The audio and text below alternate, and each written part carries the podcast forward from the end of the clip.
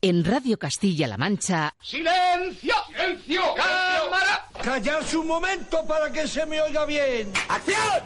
Estamos de cine. Amigos, siempre recordaréis este día como el día en que... ¿Estás listo? ¡Oh, sí! ¡Hasta el infinito y más allá! ¡Oh, capitán, mi capitán! ¡Oh, capitán, mi capitán! Con lluvia, con sol, con nieve, con hielo, la función debe continuar. ¡Soy el rey del mundo! Aquí comienza el programa de cine de Radio Castilla-La Mancha.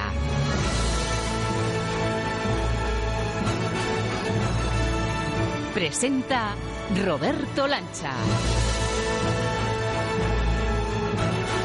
Muy buenas a todos, ¿qué tal amigos, señoras, señores? Ahora sí, hoy sí ponemos ya los pies del cine en septiembre, el mes que marca el inicio de una temporada prometedora, efervescente, cargada de títulos que nos van a mantener, ya te avanzo, ilusionados y despiertos. Se podría decir que estamos ya como niños con mochila nueva, listos para la vuelta al cole y cargándola con las primeras buenas sensaciones que nos llegan. Muchas de ellas las está perfilando ya Marta Lovera, que regresa en este inicio de curso con un cóctel potente de anuncios, proyectos y series de las que hay que apuntarse, pero ya. Entre ellas, la peli que sin duda ha marcado la última edición de la Mostra de Venecia, El Joker. Vean a este payaso. Cuando de pequeño decía que iba a ser cómico, todos se reían de mí. Bueno, pues ahora nadie se ríe. Me pregunto por qué será.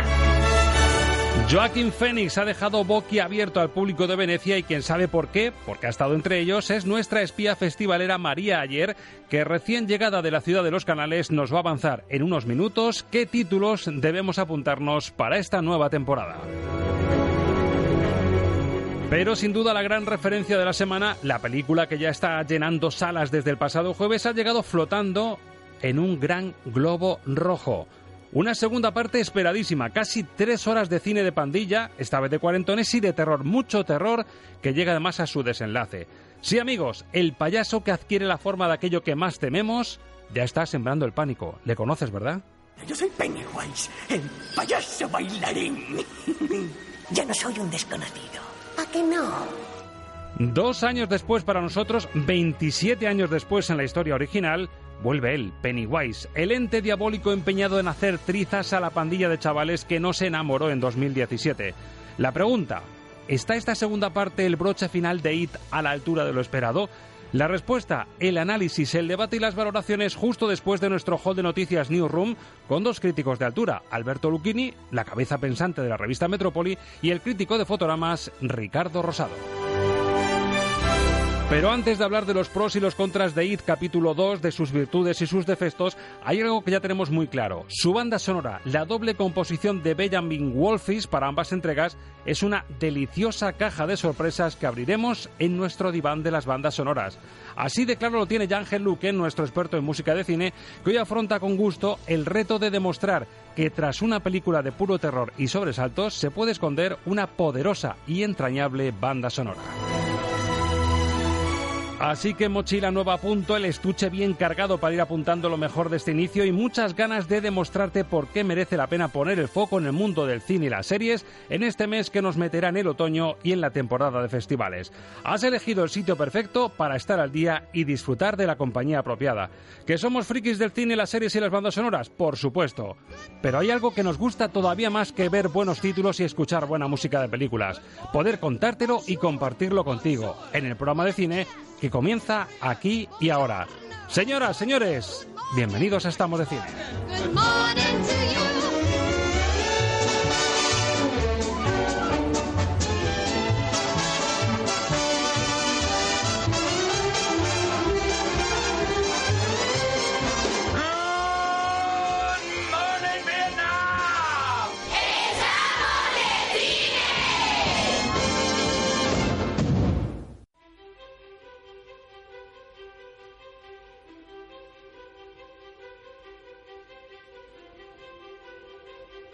Newsroom. Las noticias más top de la semana con Marta Lovera. El caso es que me suena ese nombre, Marta Lovera, Marta Lovera. Marta Vera, muy buenas. Hola, ¿qué tal? O sea, que eres tú. Ya te habías olvidado de mí Ya me porque había me voy olvidado. ahí unos días. estado de reporterista en- Claro, en, claro. televisión española. ¿Qué tal bueno, la pero experiencia? ya, muy bien, muy bien. Pero ya tenía yo ganas de volver aquí a hablar de series y de pelis y... Sí, porque no quiere decir que hayas estado de reporterista, como dice un amigo mío, con que no hayas visto series y has estado al día. No, no, me he inflado porque este verano, como siempre últimamente, ha habido mucho que ver y muy bueno. Y hemos estado en contacto, hemos visto que se generaban noticias bastante potentes y hemos dicho, bueno, pues cuando empiece septiembre, cuando vengamos con la mochila nueva y empiece el cole, nosotros a tope para repasar todo lo que ha dado de sí el verano en cuanto a noticias de series, de televisión y también de cine. Así que empezamos como siempre con nuestro ritmito habitual y me cuentas. Venga. Vamos a por ello. Precisamente comenzamos hablando de series. Ha sido muy buen verano, Marta, en cuanto a películas. Ha habido taquillazos auténticos. La gente ha ido al cine, que es muy buena señal, pero también en casita, oye, con el aire acondicionado, con el ventilador, buscando la noche ya cuando baja la temperatura, hemos visto buenas series. Pero si hay un título que ha dado que hablar este verano, y yo lo he visto por tus recomendaciones, por su calidad, por su originalidad, por su enfoque y formato rompedor, no es otro que la serie Euforia, la sorpresa de HBO tras Juego de Tronos y tras Chernóbil. La primera serie adolescente de HBO que ya se ha convertido en todo un fenómeno y no solo entre los más jóvenes, es de adolescentes, pero ha trascendido a eso, ¿no, Marta? Pues sí, porque a ver, HBO no iba a hacer cualquier serie de adolescentes, ya que se iba a meter en este género, tenía que hacerlo de manera única y especial y lo ha conseguido de la mano del director Sam Levinson, que hizo una peli que se llama Nación Salvaje, que es un poco el germen también de Euforia, tiene cosas muy similares. Eh, bueno, es una visión muy turbia y muy oscura de la adolescencia, todo hay que decirlo, no es una serie feliz ni agradable, pero toca temas muy importantes y yo creo que de manera muy acertada y lo mejor son los personajes que tiene eh, un reparto increíble liderado por Zendaya que sí la conocemos sobre todo por Spider-Man y por haber sido una chica Disney pero aquí eh, ojalá le lluevan los premios porque hace una actuación magistral. Quien recuerda a Zendaya precisamente por la novia de Spider-Man, del último Spider-Man, de Tom Holland, o por esa versión Disney que tú decías, que se ate los machos porque va a ver a una chica desde muy jovencita enganchada a los estupefacientes. De hecho, Euforia juega el título con ese momentito, ese minuto de gloria que tienes cuando te colocas. Es decir, es una historia muy dura y, lo, como dices, un retrato de la adolescencia americana que yo que la veo ya más como padre que como adolescente me ha dejado mm, pillado en la butaca. Eh, aborda el sexting, eh, cómo el sexo, el porno ahora mismo tiene una incidencia en, en la adolescencia terrible que da que hablar, pero es que es un retrato muy certero de cómo estamos ahora mismo, Marta. Sí, yo quiero creer que no todos los adolescentes viven esas cosas tan mm, horribles que le pasan a los personajes de Euforia, pero está claro que ese problema existe, que ese peligro de las redes sociales en el que te puedes encontrar con un hombre adulto que busca acostarse con menores es algo muy real y que ocurre, eh, el abuso de las drogas, esas, esas, eh, esa percepción equivocada que tienen los jóvenes en torno al sexo, que se creen que todo es pues eso, como una película porno y luego la realidad es otra. Entonces creo que está muy bien retratado y lo que más me ha gustado es la originalidad con la que la cuentan, con unos personajes eh, llenos de matices, que no son ni muy buenos ni muy malos, que están intentan- intentando navegar en esta vida que les ha tocado vivir, digamos, y cada capítulo presenta un personaje distinto con sus problemáticas, incluso los personajes que son más detestables, como en este caso es el personaje de Nate, que es El prácticamente un psicópata, es el típico chico que parece el chico perfecto, El con una familia equipo- del- del perfecta, atlético, guapo, pero es un maltratador, pero también ves por qué es un maltratador, sin redimirle, no, no es que le estemos justificando, pero... Ahí engancha con Billy Little Lies un Exactamente, vemos el origen de, de- de ese comportamiento. Entonces está muy bien la serie y luego la edición, la banda sonora, es que es increíble. Hasta el maquillaje de Euforia, el maquillaje que llevan los personajes está llamando la atención y ha creado ya todo un fenómeno. Desde luego el estilo es un estilazo y es la serie del verano, eso sí, la más polémica. Eh, hay que tener la mente un poquito abierta para asomarse. Si usted es- se considera mm, espectador conservador, desde luego tómeselo con calma, eh, pruebe con el primer capítulo y oye, pues como, iba a decir como las drogas, pero tampoco sería una buena comparación. Prueben y si la cosa es demasiado, si el copazo es demasiado fuerte, pues, pues a otra cosa, pero desde luego ha sido la serie del verano, Euforia. Y sin dejar el cada vez más potente universo de las series, hablamos, Marta, de uno o una de culto cuyo título sigue reverberando en la memoria de los más seriéfilos. Hablamos de Breaking Bad, cuyo salto al cine, que venimos contando en Estamos de Cine, pues ya tiene fecha, llega todo. El 11 de octubre lo tenemos ahí, Marta. Pues sí, por fin empezamos a saber un poquito más de este proyecto que viene rodeado de mucho secretismo para ser Breaking Bad, una de las series pues, más importantes de los últimos años. Por ahora solo sabemos que se llamará El Camino y que cuenta con la participación confirmada de Aaron Paul, que hacía de de Jesse Pinkman. Y bueno, de hecho la película nos va a mostrar el después de ese final. Vimos a Jesse huir en coche por fin hacia su supuesta libertad. Vamos a ver qué, qué ocurre con él. Y claro, la duda es, ¿aparecerá Walter White? ¿Volveremos a ver a Brian Cranston con su sombrero de Heisenberg? Es lo que no sabemos. Tendremos que esperar el 11 de octubre, que se estrena, por cierto, en Netflix. Así que cualquiera que tenga cuenta de Netflix va a poder ver la película. O sea que tenemos dos líos a la vista mínimo. Eh, la película de Breaking Bad, que va a ser un fenómeno, y la de Scorsese, con Robert De Niro, Al Pacino, con toda la troupe de Scorsese, que también es de Netflix. También vamos a tener lío para saber si en sala se podrá ver o no. Pues sí, porque, a ver, Netflix ya está, que va a tirar la casa por la ventana. Encima están empezando a surgir un montón de nuevas plataformas, la de Disney, que es la que más daño les va a hacer. Entonces están apostando fortísimo por grandes directores, por títulos potentes que vayan a llamar la atención en los premios. También está la nueva película, creo que se llamaba The Marriage o algo así, no me acuerdo ahora del nombre, otra película que también suena para los Oscars, o sea, mm. apuestan muy fuerte porque saben que vienen nuevas plataformas de streaming que les van a quitar muchos clientes. Lo más reciente que pasó en este sentido, recordamos que es Roma de Alfonso Cuarón, que sonó para los Oscar, que se infló a Oscar, a premios durante todo el año. Y el dilema estuvo que Netflix permitió durante una semana a las salas proyectarla en pantalla grande para que la gente la viese. ¿Qué pasa? Que en las salas pedían el triple de, semanas y de tiempo para poder tener en salas, entonces se boicoteó el estreno de la película. Entonces, si pasa algo parecido con Breaking Bad, El Camino, con esta continuación de lo que pasó con Jesse Pickman, y pasa lo mismo con la de Scorsese, tenemos el lío a la vista, porque aunque tengas Netflix, yo creo que apetece ver estas películas en pantalla, Marta. Sí, pero vamos a tener que ir acostumbrándonos a esto. Yo me imagino que van a volver a hacer algo parecido a lo de Roma. Habrá salas exclusivas donde se pueda ver, pero ya vamos a tener que empezar a olvidarnos de que estas pelis sean para todas las salas, lo típico que vas a cualquier cine de cualquier ciudad y te la vas a encontrar. Netflix ha llegado para quedarse, este sistema es así y al final también la gente, mucha gente va a preferir verlo desde el salón de su casa con un clic del mando y hay que acostumbrarse y, va a seguir el debate seguro entre los directores que creen que esto no es cine y los que sí.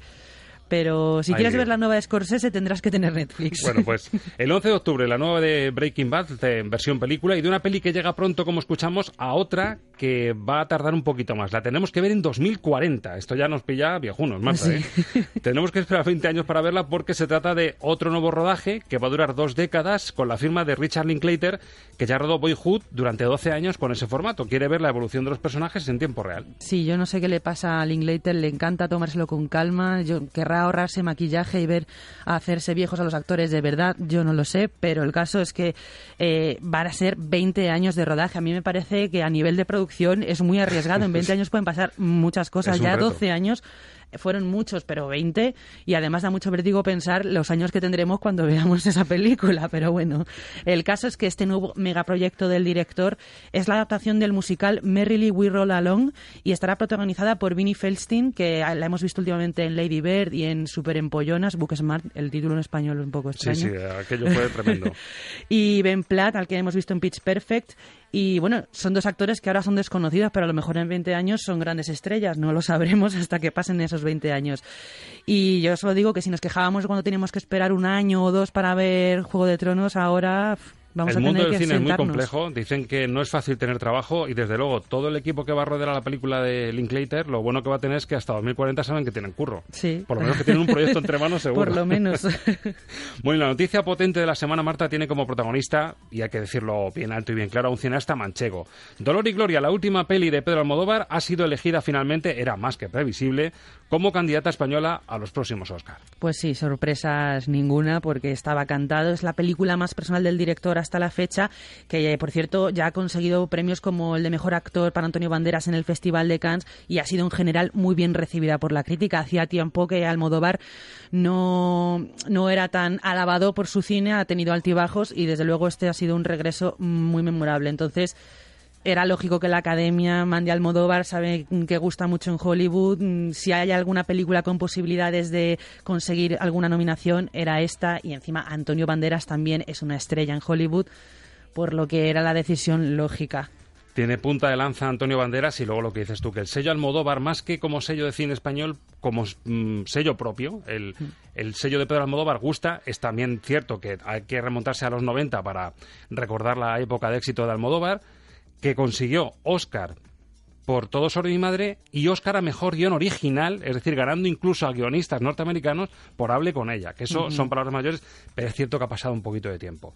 Y también, Marta, yo tengo que decir que dependerá mucho, esto es como en deportes cuando te toca un crack como Messi en tu generación o te toca Indurain en ciclismo va a depender mucho de las pelis extranjeras que compitan con Almodóvar. Si te toca un año como el anterior, con Roma de Cuarón, con Cold War, no tienes nada que hacer por muy bien que esté la peli de Almodóvar. Claro, a ver, habrá que ver cuáles son los rivales, pero bueno, de momento, si hay alguien que podía por lo menos estar en la mente de los académicos de Hollywood, es esa. La apuesta española es esta, ahora hay que esperar al 13 de enero para ver qué piensan ellos, para ver qué piensan los americanos de Hollywood y si finalmente filtran Almodóvar y tenemos una gana en la que estemos pendientes, no ya solo de un director español, sino manchego, que eso hacía mucho tiempo, 15 años han pasado ya de lo de Amenábar y mal adentro, ¿eh? Fíjate. Ha llovido un poquito desde que no rascamos buena los Oscars. Bueno, Pedro Almodóvar, que además eh, afronta el reto con un galardón muy recientito que trae bajo el brazo. Lo trajo de Venecia, desde donde acaba de aterrizar nuestra reportera más internacional.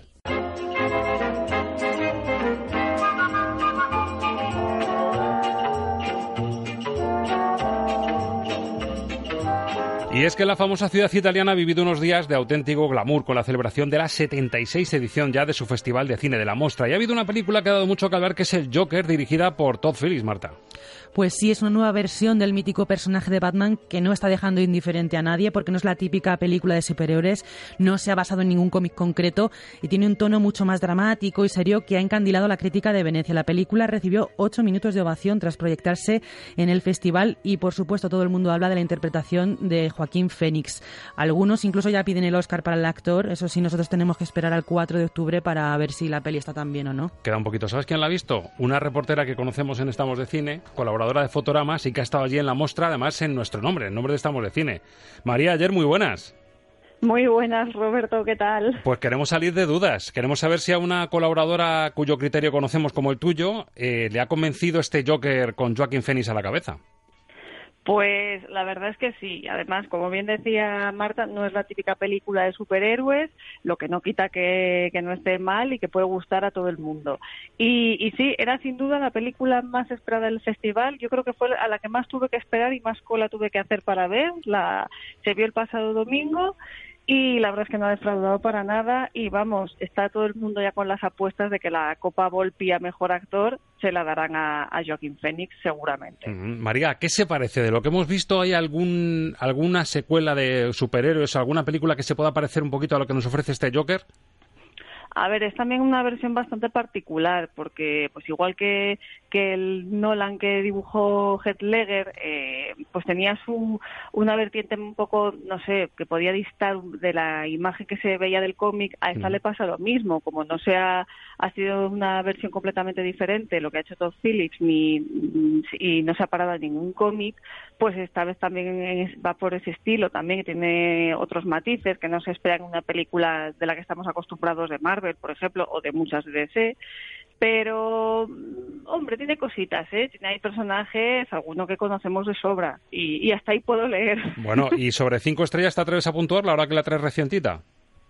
Uy, yo le... Pues mira, me gustaría volver a verla, ¿eh? Pero yo creo Te lo tienes que, repensar, ¿no? tres y media, cuatro. Bueno, una, ¿eh? una, puntuación alta. Te hace falta verla como civil, como le digo yo a Luquín algunas veces, ¿no? Verla como espectadora normal y con tus palomitas y con tus trailers y cosas, ¿no? Eso es, exacto. Oye, ¿qué más títulos, María, nos tenemos que apuntar? Recordamos que este tipo de festivales, como ocurre con Cannes, como ocurre en España con el Festival de Málaga, son como una pasarela de moda. Vamos a ver algunos de, los, de las apuestas de moda que van a ser tendencia durante la temporada. ¿Qué títulos nos tenemos que ir memorizando porque van a dar que hablar este año? Pues a ver, tenemos muy prontito, antes de que llegue Joker a Dastra, la película que protagoniza Brad Pitt, que la verdad es que es una propuesta muy interesante, eh, así como hizo James Gray Z La ciudad perdida, pues ahora es una, una expedición por el espacio, se podía decir, la verdad. Y está muy, muy bien, muy interesante y tiene varias lecturas, ¿eh? no solo el, el viaje al cosmos, tiene más cosas. Esa por un lado, también está muy bien La Verité, que fue la película de Coreeda, que la encargada de abrir esta 76 edición. Una película muy interesante, la primera incursión en el cine francés del, del director japonés. También muy interesante. Eh, también Marriage Story, la producida por Netflix, dirigida por Noah Baumbach y que están fabulosos Adam Driver y Scarlett Johansson. Eh, se hablaba mucho de Adam Driver hasta que apareció el Joker de Joaquin Phoenix como mejor actor, pero se, lo, se, lo, arrebato. El pobre Kilo Renay se quedó... Sí. Exacto, pero la verdad es que los dos están fantásticos y hablan sobre pues una historia bastante interesante y lo que es al fin y al cabo sobre una ruptura de matrimonio, pero bastante interesante y, y muy bien. Y eh, la nueva película de Pablo Larraín, Emma, fue una película que sorprendió. A mí la verdad es que está de mis favoritas y ojalá se lleve algo en el, en el palmarés, pero bueno, eso, eso habrá que verlo. María pinta bien el año entonces, por lo que dices. Sí, sí, sí, sí, la verdad es que sí, ¿eh? muy buenos libros han pasado por ahí. ¿Y, ¿Y con cuál rematas que te he cortado? ¿Con cuál rematarías?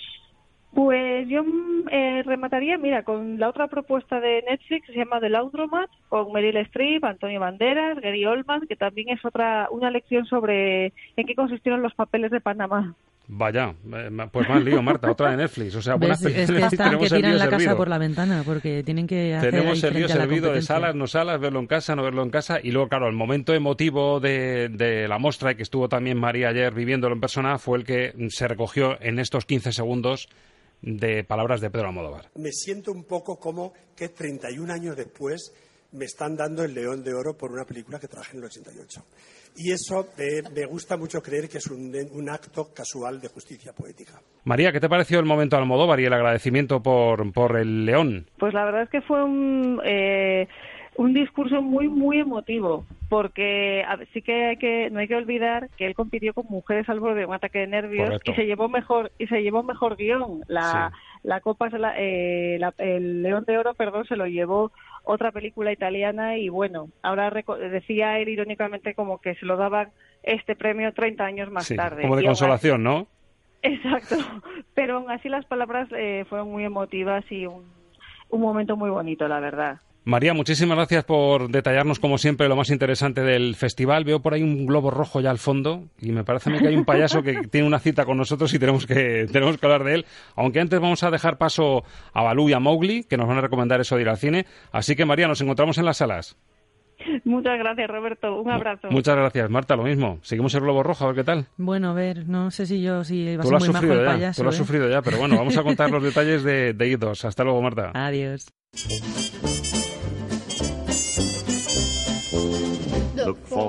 ¿Llevas mucho sin ir al cine? ¿Ni recuerdas tu última película?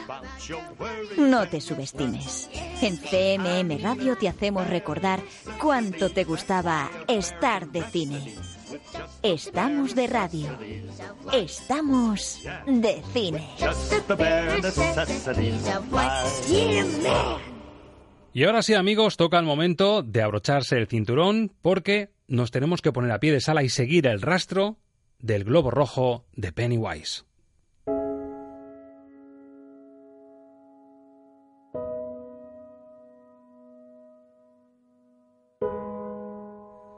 Nos adentramos en el desenlace en pantalla de una historia que tiene su origen, seguro que lo sabes, en una novela por casi todos conocida, It, en español Eso, una novela de terror que publicó en 1986, en plenos 80, el aclamado y prolífico novelista americano Stephen King.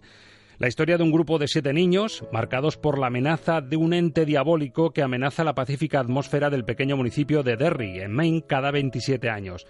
En 1990, el efervescente fenómeno IT dio el salto a la pantalla pequeña, con una miniserie de tres capítulos que dirigía Tommy Lee Wallace y con un sorprendente Tim Curry encarnando al diabólico payaso.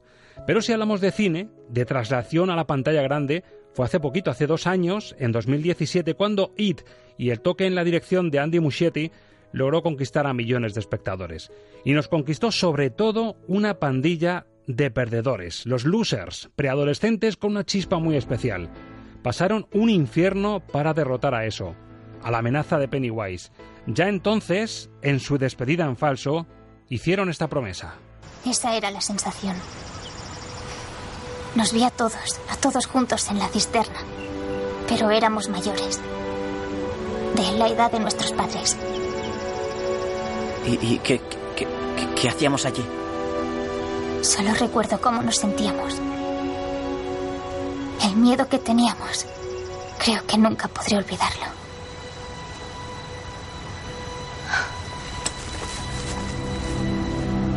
Juradlo. Jurad que si eso no está muerto, que si vuelve alguna vez, nosotros también volveremos. Una promesa que ahora, 27 años después, para ellos, dos solo para nosotros, les trae de vuelta. No podemos dejar que vuelva a ocurrir. ¿Hola? ¡Chaval! ¡Chaval!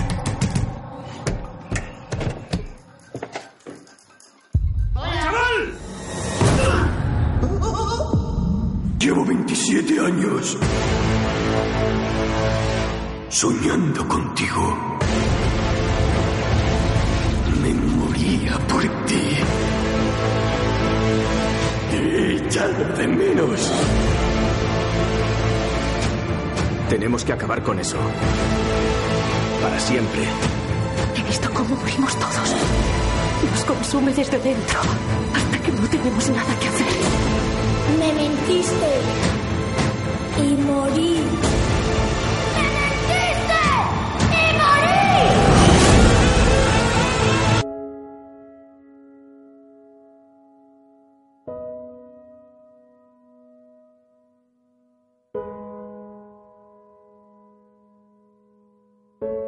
morí! Los estrenos de la semana en el filtro Lucchini.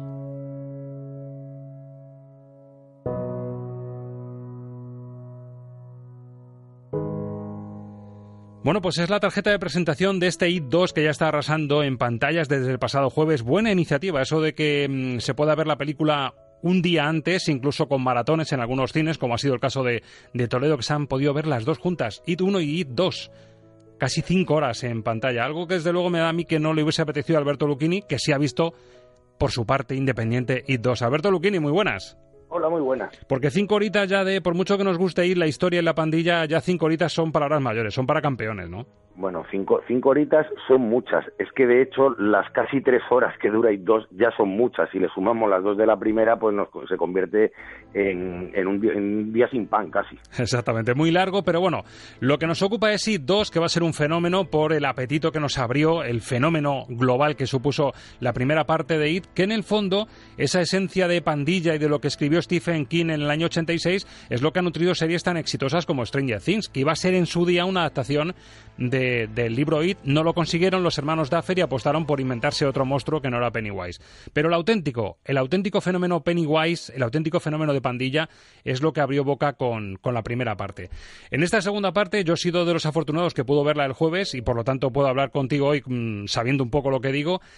Creo que el tema de la pandilla que nos temíamos que se iba mm, a, a diluir, que iba a perder un poquito de fuerza y de eficacia, lo logran mantener asociando muy bien los personajes nuevos con 27 años más que tenemos, entre ellos James McAvoy o Jessica Chastain, que son un poco los, el gran reclamo interpretativo, logran que asociemos a estos nuevos niños de la pandilla ya maduros con los anteriores, pero sí es verdad que no tiene ese toque de frescura que de la primera, ¿verdad, Alberto? Claro, yo lo primero que, me pregunto después de haber visto It 2 es por qué mmm, solo han pasado dos años y no han dejado que pasaran los 27 de rigor hasta que volviera a aparecer Pennywise. Esa es la primera pregunta. Y, y, lo segundo es que sí, evidentemente. A ver, aquí se trataba de, de explotar eh, la gallina de oro porque IT fue un taquillazo mundial pero claro, al, al, ambientarla 27 años después y con personajes mayores, los responsables de las películas, empezando por Muschietti, tenían claro que se perdía ese rollo ochentero que le daba el encanto a la primera entrega. Entonces, pues, ¿cómo lo han resuelto? Pues a base de muchos flashbacks y de intentar enlazar y mantener un poquito ese espíritu ochentero que, que de verdad a mí es lo que más me gusta de la primera, mucho más que el terror. Eso es. Y, Y bueno, pues aquí, claro, mm, para, para poder hacer eso han tenido que hacer mm, saltos mortales y esos saltos mortales les ha supuesto irse a tres horas de, metraje y, es una pena porque cuando uno está viendo una película y cada más o menos 15 minutos mira el reloj para ver si, si nos ha parado, pues hay un problema, ¿eh? Coincidimos, coincidimos. Incorporamos a, la tertulia, al debate y al análisis de, de IT2 a un crítico de fotogramas que también la ha visto justo recién llegado de vacaciones. Ricardo Rosados, crítico de fotogramas, muy buenas. Buenos días, aquí estoy. Bueno, tenías también tu temor a que IT2, precisamente por lo que hemos hablado con Alberto Lucchini, que esa chispa de la pandilla que nos enamoró hace dos años, hace 27 en la historia original, que a lo mejor perdiese un poquito de fuelle.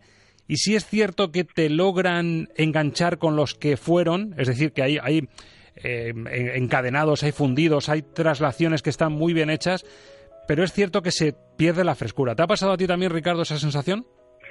Sí, totalmente. Me temo que no tengo, no, no tengo una opinión mucho más positiva que la vuestra. He salido con una idea muy similar. Se, se pierde la frescura más que nada porque bueno yo creo que esta que esta película es un poco lo que lo que funcionaba y lo que no funcionaba de la primera pero mucho más mucho más mucho más fuerte mucho más el sonido mucho más potente los efectos especiales mucho más duros mucho más CGI mucho más susto y bueno yo creo que me, me, me termina cansando más por eso y desde luego por la por la falta de sorpresa y la falta de no sé como de cariño que podía tener la primera y aquí, bueno, pues es una colección de locuras una detrás de otra. Hablaba Alberto Lucchini de, la magia de, la pandilla, que es un poco lo que sostiene y lo que para mí justifica la magia que ha tenido eh, en la primera entrega de IT.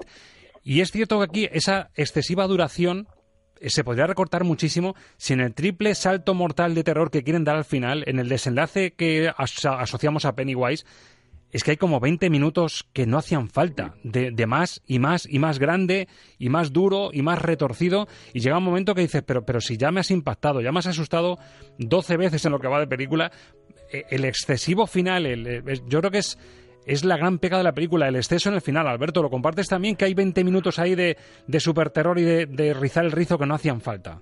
Bueno, hay 20 minutos mm, que no hacían falta y, esparcidos por el resto del metraje otros 40, porque la película se podía haber quedado perfectamente en una hora y media, una hora cuarenta y nos había contado lo mismo y nos había asustado lo mismo y, y había vendido las mismas entradas porque al final es que esto está pensado para, para sacar dinero. La primera película estaba pensada para hacer una adaptación con cariño de una novela eh, mágica y, y, esto es un, un producto absolutamente prefabricado eh, preconcebido y que, y que solo tiene un objetivo y eso se le nota, se le nota porque no transmite lo que transmitía la primera. Exacto. Y bueno, yo tengo que reconocer también, y a Ricardo que también le va a pasar porque es muy aficionado al cine de terror, posiblemente más que, que, al, que Alberto Lucchini, pero somos los dos muy frikis del cine de terror. Pero Ricardo, a mí de verdad la explicación de este y de ese eso no me acaba de convencer. La veo un poquito peregrina, la veo un poco cogida con alfileres. Eso del asteroide que cae, no sé. Mm, yo creo que me muevo más mejor en el género de fantasmas y dente diabólico que, que en esa explicación un poco peregrina que dan, un poco retorcida, ¿no?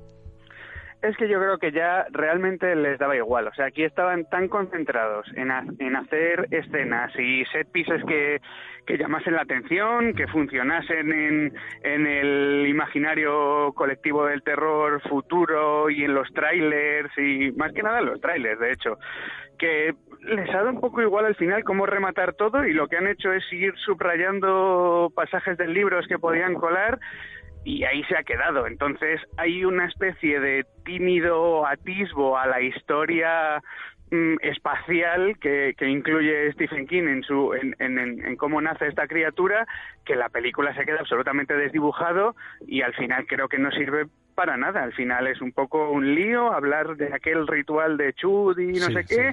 Y, al, al, final se te queda en nada. Si al final vas a poner un monstruo efectivamente persiguiendo a una gente en una cueva durante 20 minutos, que además como, cuando, como ya has visto el monstruo, te deja de dar miedo, inevitablemente, porque aquí lo que ya te sabes de memoria y lo que ya estás viendo te deja de dar miedo al final. Y, y, es que te da igual que la historia sea un alienígena espacial o que sea de cualquier sitio, las excusitas que te hayan dado. Si, si al final me lo vas a poner correteando por una cueva, es que me da igual. Exacto. Y a, y a mí me pasa una cosa, yo claro, viendo, manejando fechas, porque además hay un homenaje que me gusta, veo sinceridad en, en el tema de la película de la traslación a la pantalla, veo sinceridad en que se ve tanto en la primera como en la segunda que en uno de los cines, en la sala de cine de Derry, se está proyectando Pesadilla en el Street 5.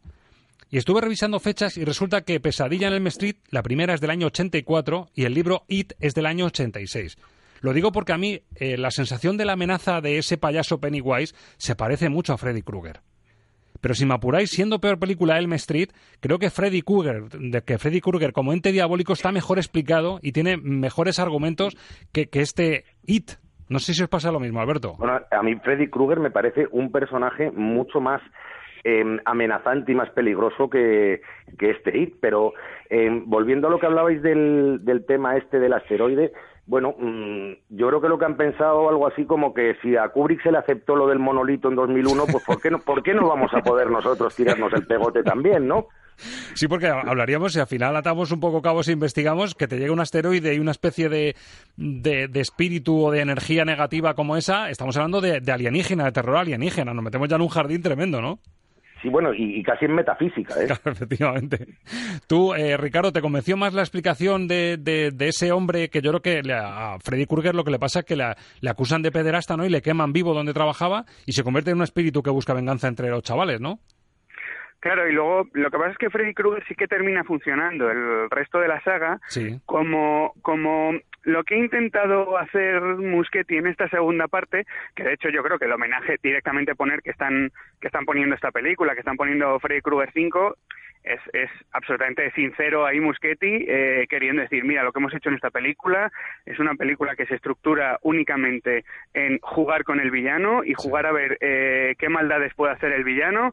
Nos estamos olvidando un poquito del resto y la pena es que el relato de Stephen King daba para tanto y es tan, tan profundo y tan interesante que es una pena que esto se termine convirtiendo simplemente en un tren de la bruja de escenas, que era lo que la saga de Freddy Krueger terminó convirtiéndose. Lo que pasa es que quizá esa saga estaba hecha para ello y con IT, pues hombre, podíamos tirar un poquito más. Sí, además lo, lo que sí ha conseguido IT es, eh, en definitiva, pese a estas trabas que estamos poniendo, es más película. Es decir, es una, es una película con, con una base y una solidez más grande que la Selma Street con todo el fenómeno que fueron. Es decir, como película está muy bien hecha, está muy bien rodada, buen, buen reparto, buenos personajes, pero está mejor justificado el terror de, de Freddy Krueger por eso, porque se, se cree más en la historia de Freddy Krueger mm. y, de hecho, diferencia mucho mejor, subraya la premisa de que si caes en el sueño, si caes rendido al sueño, sabes que llega Freddy Krueger. Aquí en It te puede salir el payaso, estés soñando, despierto en cualquier momento, ¿verdad? Aquí es que a veces el payaso es absolutamente omnipotente y luego, como vemos al final, le pueden engañar saliendo por un hueco en un agujero y no pasa nada y, y parece tonto de repente. una criatura que nos acaban de contar que prácticamente es omnipotente. Entonces, sí, es que está todo mucho más desdibujado que al final. Al final hay que reconocer que esto, claro, el Muschietti no, no tiene la culpa, sino que es la propia base del libro de, de Stephen King. Por cierto, me quedó la duda, ¿hay cameo de Stephen King es el señor de la tienda de antigüedades? Sí. Sí, ¿verdad? Yo es que por las pintas, claro, ha pasado mucho tiempo ver las fotos suyas de los años 80 y cuando vi a ese tipo, pero ya por las gafitas y todo, digo, yo creo que este tipo es Stephen King. Sí, sí, sale Stephen King en la película y bueno, eso viene a ser un poco como que, que da su aprobación a, esto que han hecho, ¿no? A la traslación, menudo fenómeno. Y además su dinerito se lo ha llevado seguro con el cameo y con los derechos. Yo creo que no se, no se ha ido con las manos vacías, ¿eh? De todas formas, no creo que tenga problemas económicos Stephen King, ¿eh? Oye, otra cosa que os quería comentar, la, la, traslación a la madurez, la apuesta y el casting que se ha hecho.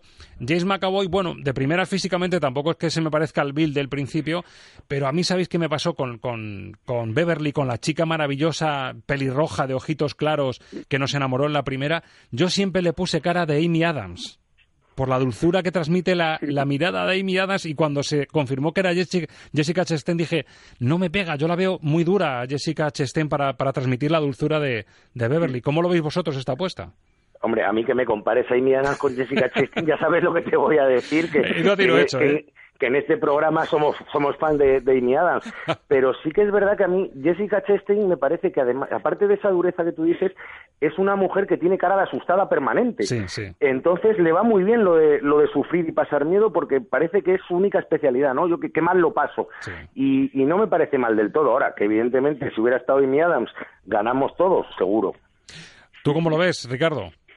Yo, si me tengo que quedar con alguien, es con Bill Hader, el que hace de Richie Tossier en el futuro. Maravilloso. Porque creo que, bueno, como esta película se, se permite, entre otras cosas, girar todavía un poquito más hacia la comedia negra y Sí. tiene todavía más puntos de comedia que el anterior, cosa que yo, como fan del terror y como absoluto enamorado de la comedia, no me puedo quejar, pues eh, yo creo que, que lo que hace Bill Hader es que termina robando la película él, igual que en la primera era impresionante It en sí mismo, Pennywise, eh, en esta yo creo que es con Bill Hader con el que yo me quedo y, y la bueno y el, el dúo que hacen Richie y Eddie creo Sí. que está creo que está tremendamente bien pero creo que Bill Hader es que es un es un cómico y un actor excelente Maravilloso. Además, Rich, ya de niño, que es, eh, es uno de los protagonistas de Stranger Things, precisamente, también era de los grandes avales de la pandilla. Yo me quedo con, con Rich y sobre todo con la historia de amor del gordito de Ben y de Beverly, que es una maravilla, es de lo mejor de la película, ¿eh?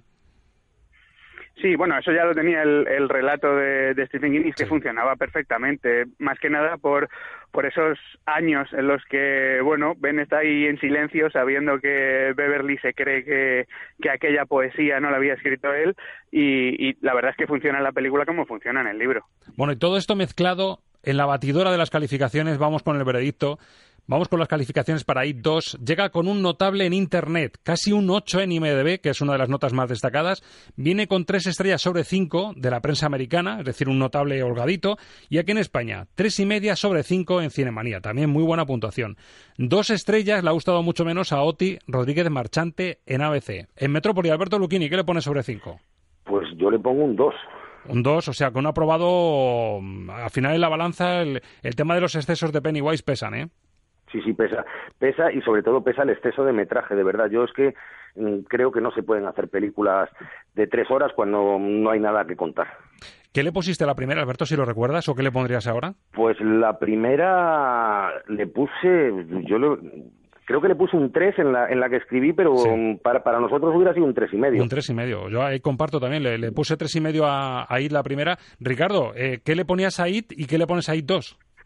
Pues a la primera parte yo creo que también le pondría un tres y medio, o sea, salir realmente contento y en esta le, le dejaría en un dos y medio. Bueno, pues entonces voy a, ser yo un poquito más generoso. Tres y medio también le pongo a la primera y a esta le pongo tres porque la historia de la pandilla me sigue convenciendo.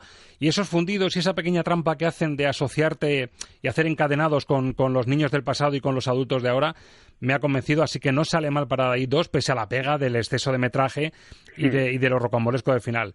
Ricardo, muchísimas gracias por prestarnos tu opinión de nuevo. Seguiremos, seguiremos en el combate. Pues un placer, aquí estoy para lo que haga falta. Por cierto, hay guiño también, me acordé de ti con el guiño de, de Mike, del personaje negro, cuando le da de beber a Bill esa limonada con sustancias un poco estupefacientes, el toque Midsommar ahí eh, nos vino a la cabeza. Sabía yo que al final eh, tenía que salir Midsommar por aquí o a las malas el Rey León, pero mira, al final hemos ido por la buena. Una limonada que, por cierto, Alberto Lucchini no se hubiese tomado jamás porque no te convenció la limonada de Midsommar, ¿verdad, Alberto? Pero nada de nada. O- otra película que le sobra una hora. Bueno, Ricardo, seguimos hablando. Un placer. Un placer. Un abrazo. Alberto, no es la única película que vamos a tener referencia en pantallas, la que va a arrasar lógicamente, pero tenemos peli española. Se llama Vivir dos veces. ¿Quieres ir a buscar a esta mujer con la intención de qué? No sé, de casarte, tener hijos, formar una familia. Solo quiero verla, porque voy a olvidarme de ella. Y ahora que sé qué va a pasar, no quiero. Tú siempre te estás quejando de que no te pido ayuda. Pues bien, te la estoy pidiendo ahora. En la dirección María Ripoll, que ya sabe lo que es hacer películas comerciales. En el reparto Oscar Martínez, una de las grandes garantías del cine latinoamericano. Inma Cuesta, Mafalda Carbonell, Nacho López, Aina Clotet y una vuelta de tuerca a lo que puede dar de sí el tema del Alzheimer. Oscar Martínez encarna a un señor ya mayor en una, epa- en una etapa otoñal que sabe que le viene el Alzheimer, que, se le- sabe que le viene la pérdida de memoria y apuesta por encontrar el amor de su vida y pide ayuda su familia. Sobre el papel, Alberto, suena emotivo, suena a historia a un guion bastante bien hiladito, pero el resultado me temo que no ha gustado demasiado, ¿verdad? Bueno, a mí, a mí no es que no me haya gustado demasiado, es que no me ha gustado nada. ¿No te ha gustado Eh, nada? No me ha gustado nada. Me parece una, una película que, que, como tú bien dices, aspira a, a conmover y a emocionar al espectador y a mí me deja absolutamente frío. Es una, además es una mezcla de, de géneros porque es, es una especie de road movie con este abuelo, su hija y la nieta que, que van a buscar a ese, a ese amor de, del abuelo, eh, una especie de melodrama familiar donde salen a la luz eh, secretos y mentiras que han estado guardados durante mucho tiempo y luego está todo muy ribeteado con toques de comedia porque no olvidemos que María Ripoll, el género en el que mejor se ha movido siempre es la comedia. Correcto.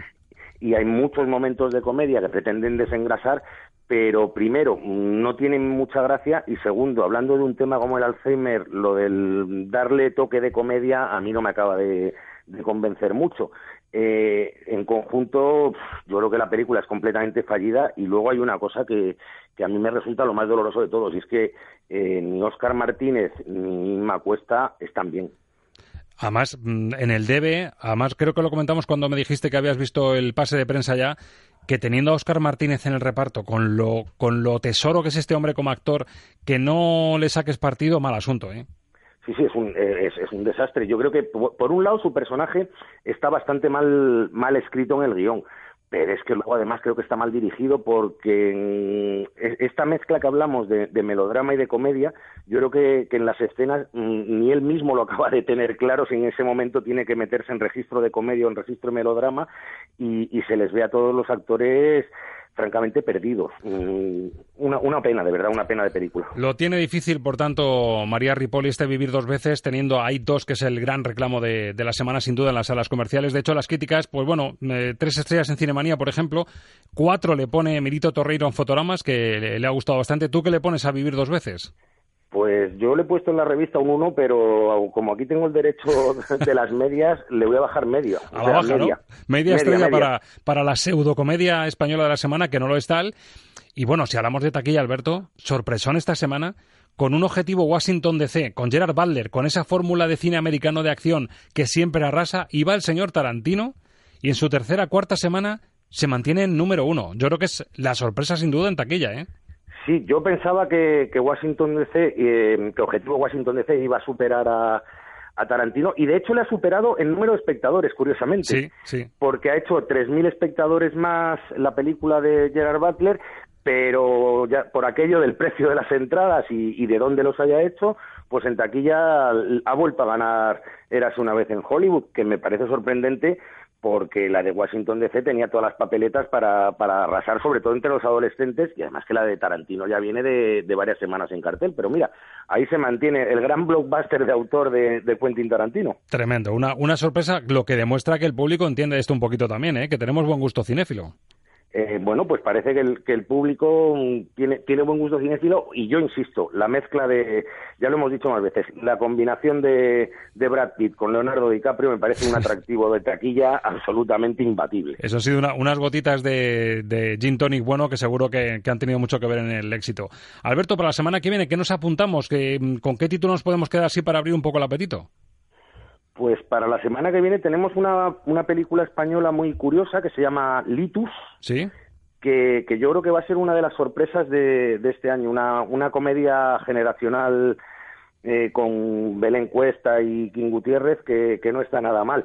Pero lo que sí me gustaría decirte que lo que no ha sido una sorpresa y, y estoy muy orgulloso de que hayamos acertado Sí. es lo de lo de Almodóvar y el Oscar. ¿eh? De pleno. Lo primero porque el feedback que está llegando de, de, mientras dure la guerra de Amenábar no está siendo demasiado bueno. Y luego, claro, que el entorno, lo que rodea a Pedro Almodóvar y cómo se va a poder mover en Hollywood son palabras mayores. Pero ahora queda la criba de la propia Academia de Hollywood el 13 de enero, que eso son palabras mayores, ¿eh? queda esa criba, pero fíjate, estamos a, estamos a día 6 de septiembre y yo me voy a permitir tirarme a la piscina y te voy a decir una cosa. La película se estrena en octubre en Estados Unidos, con lo cual eso va a servir para que la vean muchos académicos y le voten, pero yo apuesto porque este año Antonio Banderas va a estar nominado al Oscar.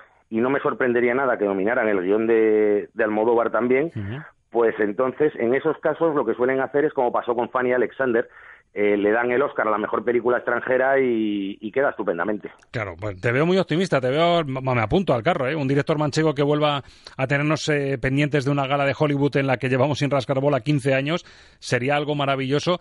Otra cosa también es los rivales que tenga, porque si toca un año como el pasado con Roma de Cuarón, Cold War, por ejemplo, y la nómina de películas extranjeras, no hay nada que hacer, hay que reconocerlo. Bueno, puede que esté duro, pero yo ya te digo que desde hoy apuesto que va a estar nominada la película de Almodóvar, desde luego, y, y probablemente Banderas como actor. Dicho queda, nos lo apuntamos porque desde luego esto levanta el ánimo, así que la semana que viene actualizamos todo ello. Alberto, muchas gracias de nuevo por este repaso y lo dicho, que viva el cine, que empieza un curso prometedor con muchos títulos que tener en cuenta y aquí los disfrutaremos, si te parece. Hombre, aquí estaremos. Hasta la semana que viene. Hasta la semana que viene.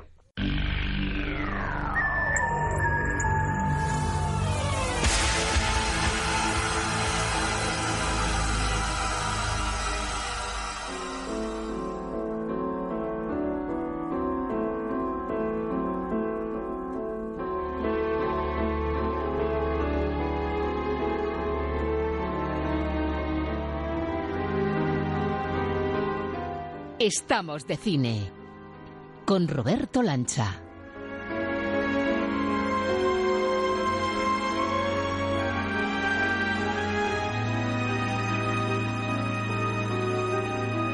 Música de suspense, además muy chirriante al principio, así como con sintetizador. ¿Qué, qué te ha parecido, Ángel Luque? Muy buenas. Muy buenas, Roberto. Me, me pare- vamos, me parece muy bien, ¿eh? muy bonito. O sea que... Muy ochentero, ¿no? muy ochentero. Eh, se está avanzando mucho. O en otra dirección, no sé si mucho. En otra dirección, en este mundo del suspense, terror, terror con suspense, vamos a, a dejarlo así, ¿no? Bueno, pues esta versión que hemos escuchado es la que se utilizó en la miniserie de televisión Sí. con la que mm, se pasó el libro de Stephen King a la tele, con It del año 90, es decir, te- tenía todavía los ecos de, de los años 80, con dirección de Tommy Lee Wallace, un Tim Curry que hacía de payaso Pennywise y una música pues que se nota que es ochentera. Empieza muy, como decía yo, muy chirriante, un poquito, ¿verdad? Un poquito rompedora, pero luego ya se calma. Esto ya sí valdría para, para un cine más actual, ¿no? Bueno, ¿sabes qué pasa? Que con las series de estos años eh, eh, había muy poca evolución en el mundo de la música para series. Eh, A, día de hoy sí que se puede decir, porque claro, el salto también además en el mundo de las series es brutal lo que, lo que se está produciendo ahora mismo y las series se están alimentando de un mundo musical muy avanzado. En esta época todavía eran mm, formatos muy estándar, formatos que realmente eh, mm, valían no te voy a decir para cualquier cosa, pero para muchas cosas pueden ser válidas. Entonces los compositores componían de una manera muy estandarizada. Sin embargo, vemos aquí que bueno, que esto lo puedes aplicar eh, en una película, sí. Habría que ver un poco también eh, qué es lo que la serie nos quiere ofrecer, qué es lo que habría que habría que ponerlo en su lugar cada cosa, ¿no? Pero bueno, podría valer, sí. Sirve de contraste porque ha mejorado mucho el producto. Esta música es de Richard Bellis para esa adaptación a la televisión del año 90, pero lo que tenemos en pantalla y lo que tuvimos nos regalaron en 2017, que fue marcó un antes y un después en el género de terror y en las adaptaciones de It, por supuesto, ya son palabras mayores. Es un especial de It de la primera parte y de la segunda, con lo cual Mm. va a decir la gente, bueno, nos van aquí a atiborrar a, a música de miedo. Es lo que se podría pensar en un principio. Yo lo pensaría, Pero, como se dice en, en 1, 2, 3, pero, pero, pero. pero si estoy yo lo voy a evitar. Pero hay sorpresa detrás de la banda sonora de It. Claro, yo, yo le propuse a es lo Ángel que, oye, ¿no? oye, ¿qué, qué hay de, de la banda sonora de It, tanto la primera como la segunda? Porque es Benjamin Wolfis, que es un compositor de garantías, Mm.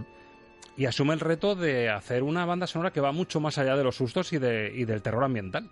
Claro, o sea, el compositor de garantías, si dijéramos, oiga, usted enseña su, su carta de recomendación, ¿no? Pues hombre, yo creo que, él puede presentar, es decir, yo he trabajado con, con Hans Zimmer en, en el último Blade Runner, para que nos pongamos un poco en situación.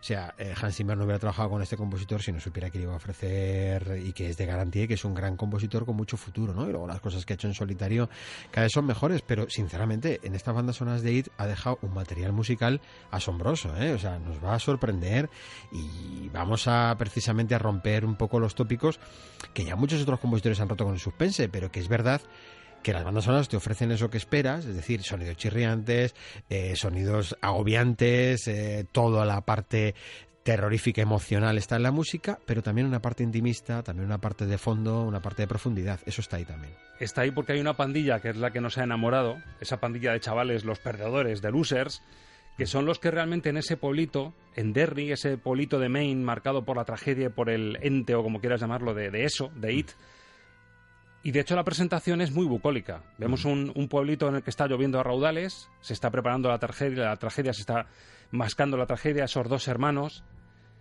Bill y George, que están preparando ese barco para que pueda navegar y zarpar por, por el agua y meterse por las alcantarillas, y es donde va a empezar la tragedia. Vamos a ver el envoltorio que se le da a It 1, que es sorprendente porque nos empieza a envolver de una forma, fíjate, a mí me recordó incluso a los, a los muelles de, de en los Eh, Goonies, sí. esa presentación del pueblito para que te Mm. empieces a, a meter en, en el pueblo, para que seas uno más del pueblo, ¿no?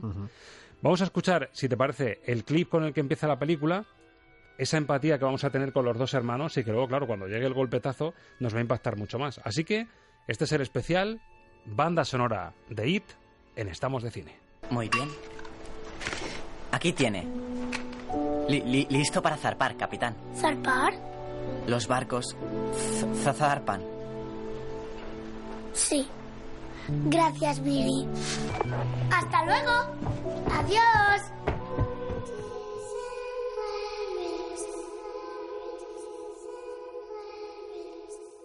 Lo que ves es lo que oyes. Música para soñar cine con Ángel Luque.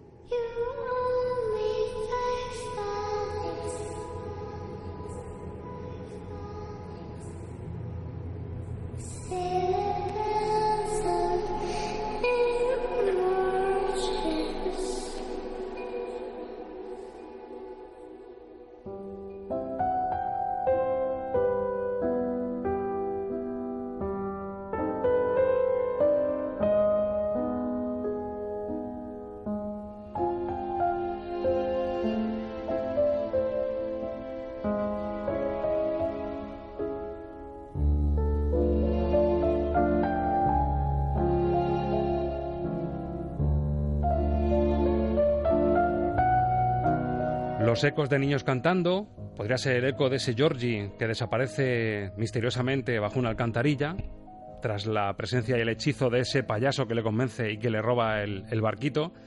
Claro, esta línea de piano ya te está dejando caer, primero que está lloviendo a raudales y segundo te está dejando respirar una tristeza honda, que es la desaparición de un hermano, de un niño pequeño. Una melancolía elegantísima. Sí. Una melancolía muy elegante. Lo primero sí que es muy. Bueno, cuando escuchemos luego la Elite 2, vamos a ver que ese tema de 27 años después vuelve a aparecer versionado de otra manera, porque se mantiene prácticamente, podemos decir, como tema principal de la película. Esto es cada 27 años, que es lo que marca un poco las apariciones de- del payaso, Del del, payaso. espíritu, del ente, como lo queramos llamar. Entonces, mm, ese tema aparece, tiene que aparecer de nuevo en la 2. Le vamos a ver remodelado, ¿m? lo vamos a ver remodelado, pero vamos a ver que es el leitmotiv un poco que quiere caminar eh, el compositor por ahí, ¿no? Con esas voces. Esas voces que es un homenaje realmente a las grandes películas de suspense y de terror de los años 70, eh, de los años 60, es un homenaje al Poltergeist, es, mm, porque esa voz ya lo hemos explicado varias veces, ¿no? Cuando tú metes una voz de, de niño infantil y le das es- ese tono de suspense, se convierte en algo terrorífico. La una voz del diablo. Fíjate la nana de la semilla del diablo con la que empieza, Eso ya es. te estremece. esa nana que también hemos escuchado aquí y que es uno de los temas más simbólicos del cine de terror. Bueno, hace un pequeño homenaje ahí, pero sin embargo luego se mete en esta otra línea que podría recordar incluso un poquito a ese terror más gótico, ese suspense un poquito más gótico, porque la forma y la cadencia que tiene esa melancolía eh, puede recordar a bandas como la entrevista con el vampiro, puede recordar un poco a una especie de pequeño vals ligero mm, que viene a, ser una ensoñación, viene un poquito a emular eso, pero no es la tónica general de la banda sonora. O sea, es verdad que tiene esa parte intimista maravillosa que vamos a, escuchar. Y los temas terroríficos son muy estandarizados. En ese sentido es una banda sonora muy estandarizada. eh, porque guarda muy bien el registro de lo que es una sonoridad que apabulla al espectador en muchos momentos. Y que tú cuando estás sentado en la butaca ni te enteras realmente porque lo que es es que te está barnizando en brillo totalmente unas escenas absolutamente terroríficas. ¿no? Por cierto, me maravilló y so- seguro, conociendo a Tarantino, estaba medido.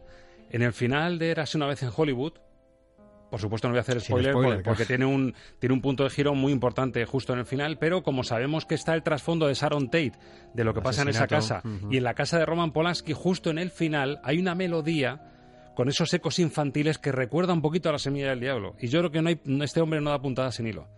Yo creo que hay un homenaje ahí porque venía Claro. Roman Polanski y Sharon Tate, venían del, del exitazo de, de La Semilla del Diablo. Y date cuenta, venían de ahí y que, em, desde luego, que el asesinato en su momento también se habló del tema eh, diabólico, demoníaco, de un ritual. Os habéis de- metido todo en- ese juego pasó a la realidad. Exacto. Salió de la ficción y se metió en la realidad. Y la música, evidentemente, puede invitar a pensar que, bueno, esto lo vimos como un juego cinematográfico y fíjate, al final cómo acabó, ¿no? Seguimos evolucionando en la banda sonora de It y llega para mí el momento que me ha conquistado de las dos partes. El momento de la chica pelirroja, de Beverly y del nuevo, del nuevo, el gordito, el chico gordito. A mí esto que vamos a escuchar ahora y el tema que le dedican a Beverly es, luz, Mm. es pura luz. Para mí es el, el personaje nuclear, el que me enamoró. Me da igual el payaso, que fuese un payaso, un fantasma, una sombra, un ruido, pero la historia que tienen ellos dos y luego, por supuesto, cómo entroncan con la pandilla y esa unidad y ese mensaje que nos están transmitiendo a través de tantas series y tantas películas, pero este momento en el que hablan por primera vez Beverly, la chica guapa, pelirroja, de ojos azules, y el chico gordito acomplejado que escucha a los New Kids on the Block y que está enamoradísimo de ella ya porque coinciden sociales, es una maravilla. Escuchamos el momento en que se conocen y el tema que le dedica el compositor a Beverly, que es una delicia. ¿Qué escuchas? New Kids on the Block. No me gustan, es solo que... Espera, tú eres el chico nuevo, ¿no? Ya lo pillo. No hay nada que pillar. Estoy bromeando. Soy Beverly Marsh. Ya, ya lo sé, estamos en clase juntos. Ciencias sociales. Y tú... eh, soy Ben. Pero aquí casi todo el mundo me llama... El nuevo. Bueno, Ben, podrían llamarte cosas mucho peores. Deja que te lo firme.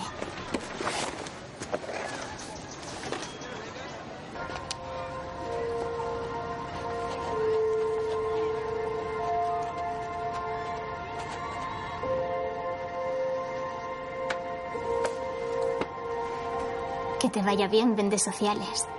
Ah, sí. Y a ti, Beverly. Aguanta como cantan los New Kids.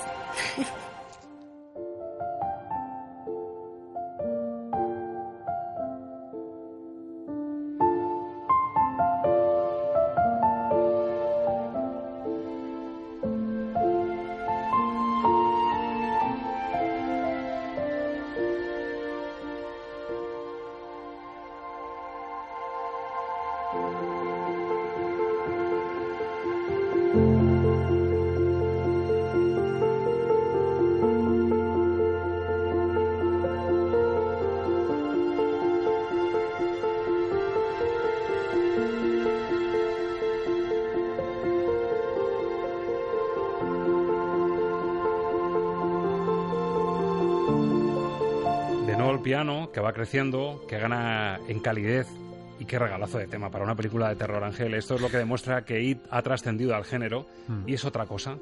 Y, y demuestra otra cosa, y es que eh, este cine actual, aunque Stephen King no es un, autor actual de terror, evidentemente, porque es un gran clásico, pero sí es verdad que se están primando cada vez más estas historias que tienen un trasfondo muy humano. Es decir, como que en la nueva generación de, de este tipo de cine se, se acerca el espectador mucho más a la persona, a los niños en este caso, a los adolescentes, a los personajes principales, a sus sentimientos, a sus emociones, y luego además está el terror.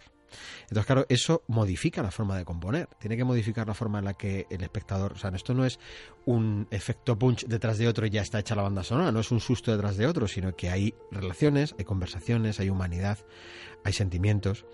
Porque al final el terror no deja de ser un producto de lo que son nuestros miedos y de lo que son las cosas que a todos nos pueden dar pavor de alguna manera, ¿no? Y mm, la unión y la fraternidad y el compañerismo y el amor, evidentemente, siempre al final estas películas es lo que contrarresta.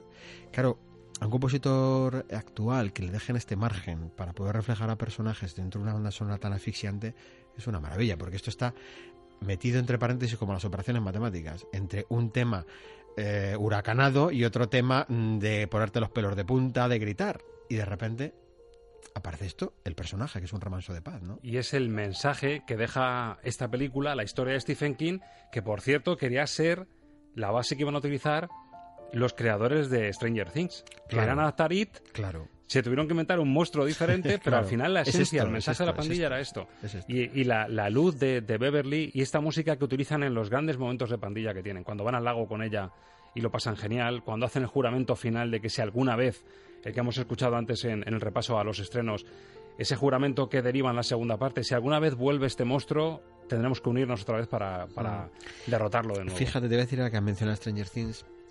Para mí, si hubiera que poner alguna cosita, eh, alguna pega, tampoco una pega muy agresiva, alguna peguita a Stranger Things, creo que en la parte musical em, no terminan de brillar del todo, no termina de consolidarse como una serie con una gran banda sonora, fíjate, no me termina de cuajar a mí eso. Se queda a lo mejor, te parece, solo en intentar imitar con los medios de ahora Claro. lo que era la música de entonces, sí, ¿no? que bien, pero si te No das un cuenta, tema como este no convence, no, no, o sea, no, no es lo que más se te queda de, de- de esa serie, ¿no? O sea, tú, por supuesto, ves Juego de Tronos y la música tiene una importancia vitalísima, pero es que ves, no sé, The Crown y te das cuenta que la banda sonora también tiene una importancia vital eh, y sin embargo en este decir no es lo que más te marca, que no pasa nada, ¿eh? O sea, que no quiere decir por eso que pierda, pero bueno, podría ser una pequeña pega, Se ¿no? queda más en la recreación de lo que era y la escuchas esto y te das cuenta que estas bandas sonoras de IT eh, elevan muchísimo el nivel de este tipo de, de cine y que las dos partes, incluso la, la segunda que vamos a escuchar después, todavía mejora a, a la primera. O sea que el compositor está haciendo un esfuerzo grande. ¿no? La unidad, la pandilla,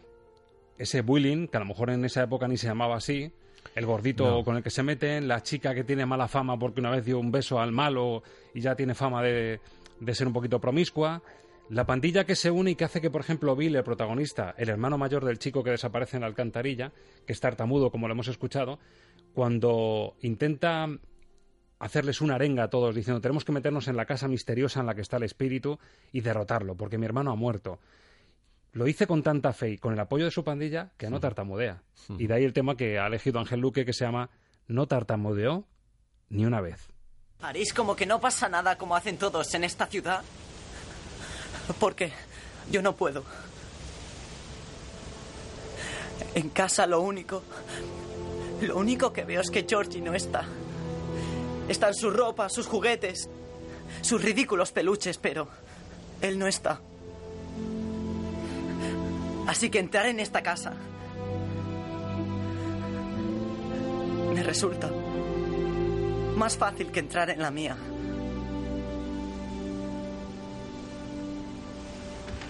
¡Wow! ¿Qué? No ha tartamudeado.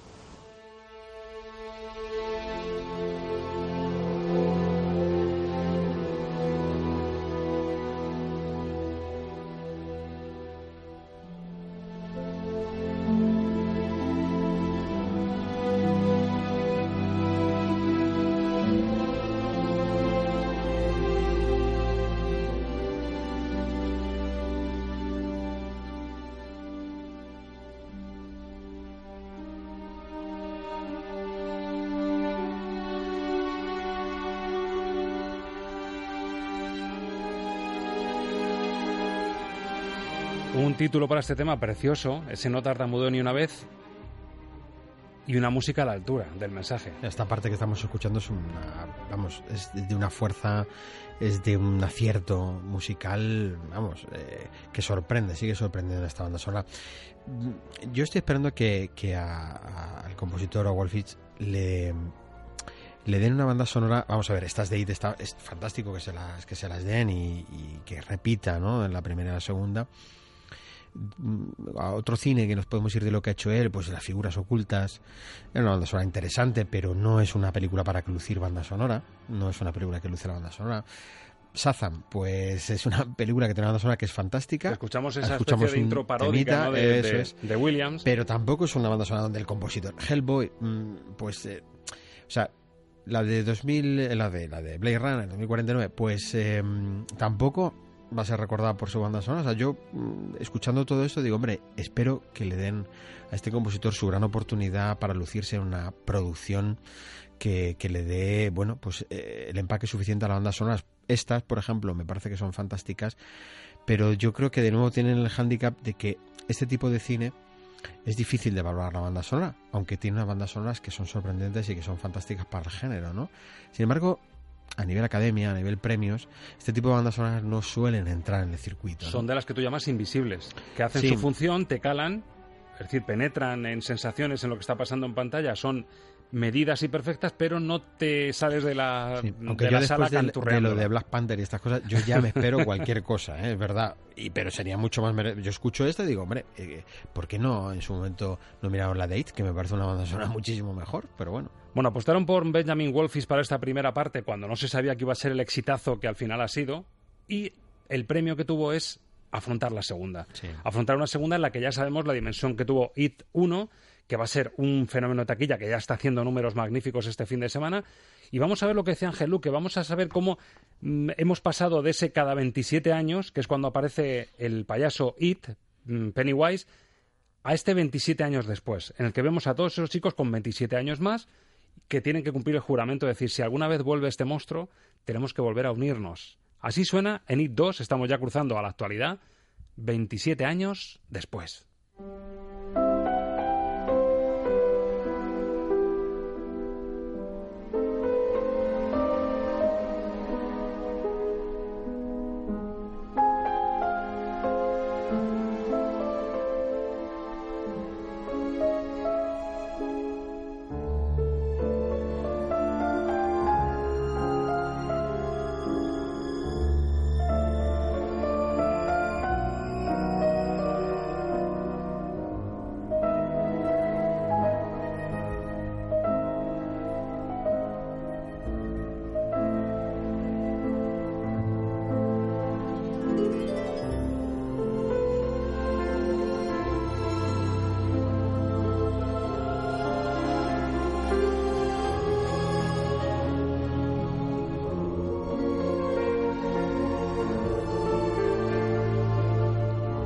A decir lo que noto yo, Ángel, sin haberlo hablado ni nada. Noto la, la base melódica del piano idéntica y entran ahí como unos coritos eh, a lo Danny Elfman.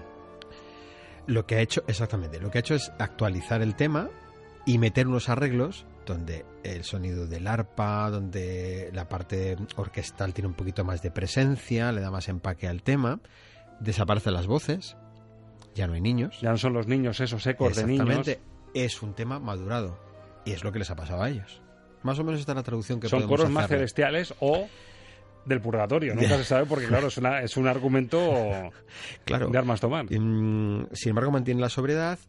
Es una melancolía como mucho más contenida, no es tan clara con esa cadencia que tenía el tema, este mismo tema en la primera, sino en esta segunda es como que se hubiera modernizado, lo ha adaptado y ha hecho sus arreglos. Y efectivamente invita quizá más a un mundo más mágico el primero. El primero invitaba a la melancolía, este invita un poquito a la magia y es la misma base melódica, es el mismo tema principal, o sea, sigue utilizando ese concepto del leitmotiv que en el cine siempre funciona tan bien y de nuevo aquí recurre a él, ¿no? Sigue creciendo la banda sonora en esta segunda parte, en temas que son también intensos, como este Tú sabías, que vamos a escuchar, You Knew, que suena un poco a reproche, tú lo sabías. Vamos a ver qué ha hecho Wolfis en esta segunda parte, a ver si ha sumado o no a lo que hemos escuchado de la primera, que dejó el listón, ya lo han oído ustedes, muy alto.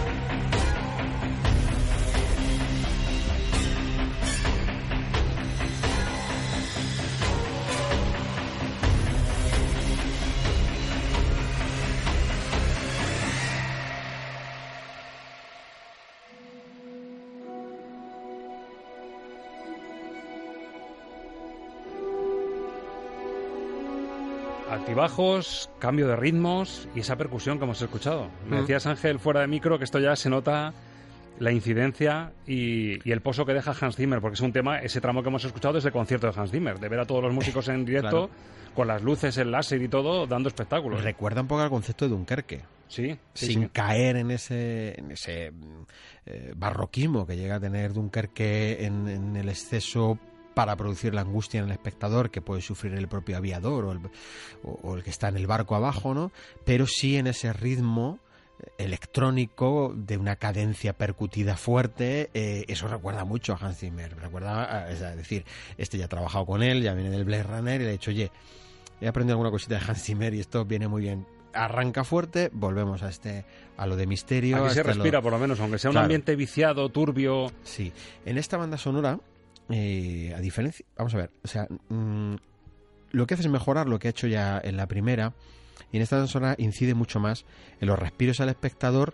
Porque la parte de angustia es mucho más todavía angustiosa musicalmente hablando que la primera. No sé si cinematográficamente hablando, pero musicalmente hablando sí es todavía más angustiosa, ¿no?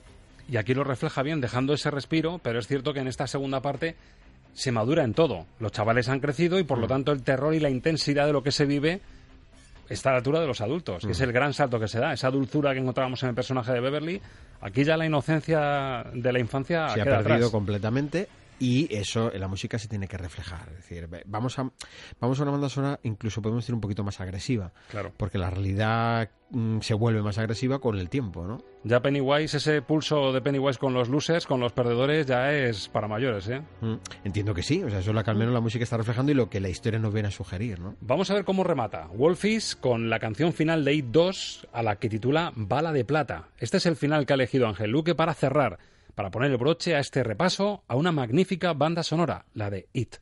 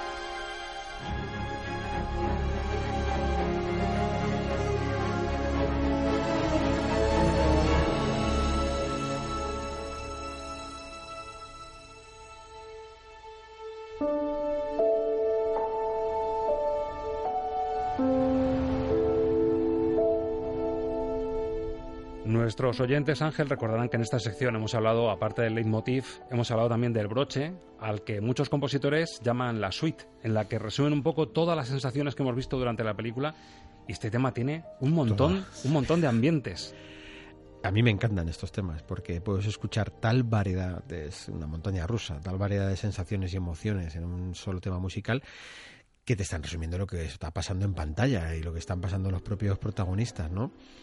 Y a mí estos temas en los que hay ese efecto tren que va en una, en una Avanti continuo, ¿no? Eh, me, me encantan. Y acabamos como una especie de pradera, ¿no? Es que ha habido, ha habido como un florecimiento, un florecimiento, algo que brota nuevo, y eso acaba en un remanso de paz, que nos encontramos ahora mismo, y yo creo que resume un poco eh, lo que el espectador ha podido sentir, y está muy bien reflejado por parte del compositor, después de tanta angustia, después de tanto sufrimiento, las emociones se han ido desarrollando hacia una luz de nuevo, vuelven a florecer.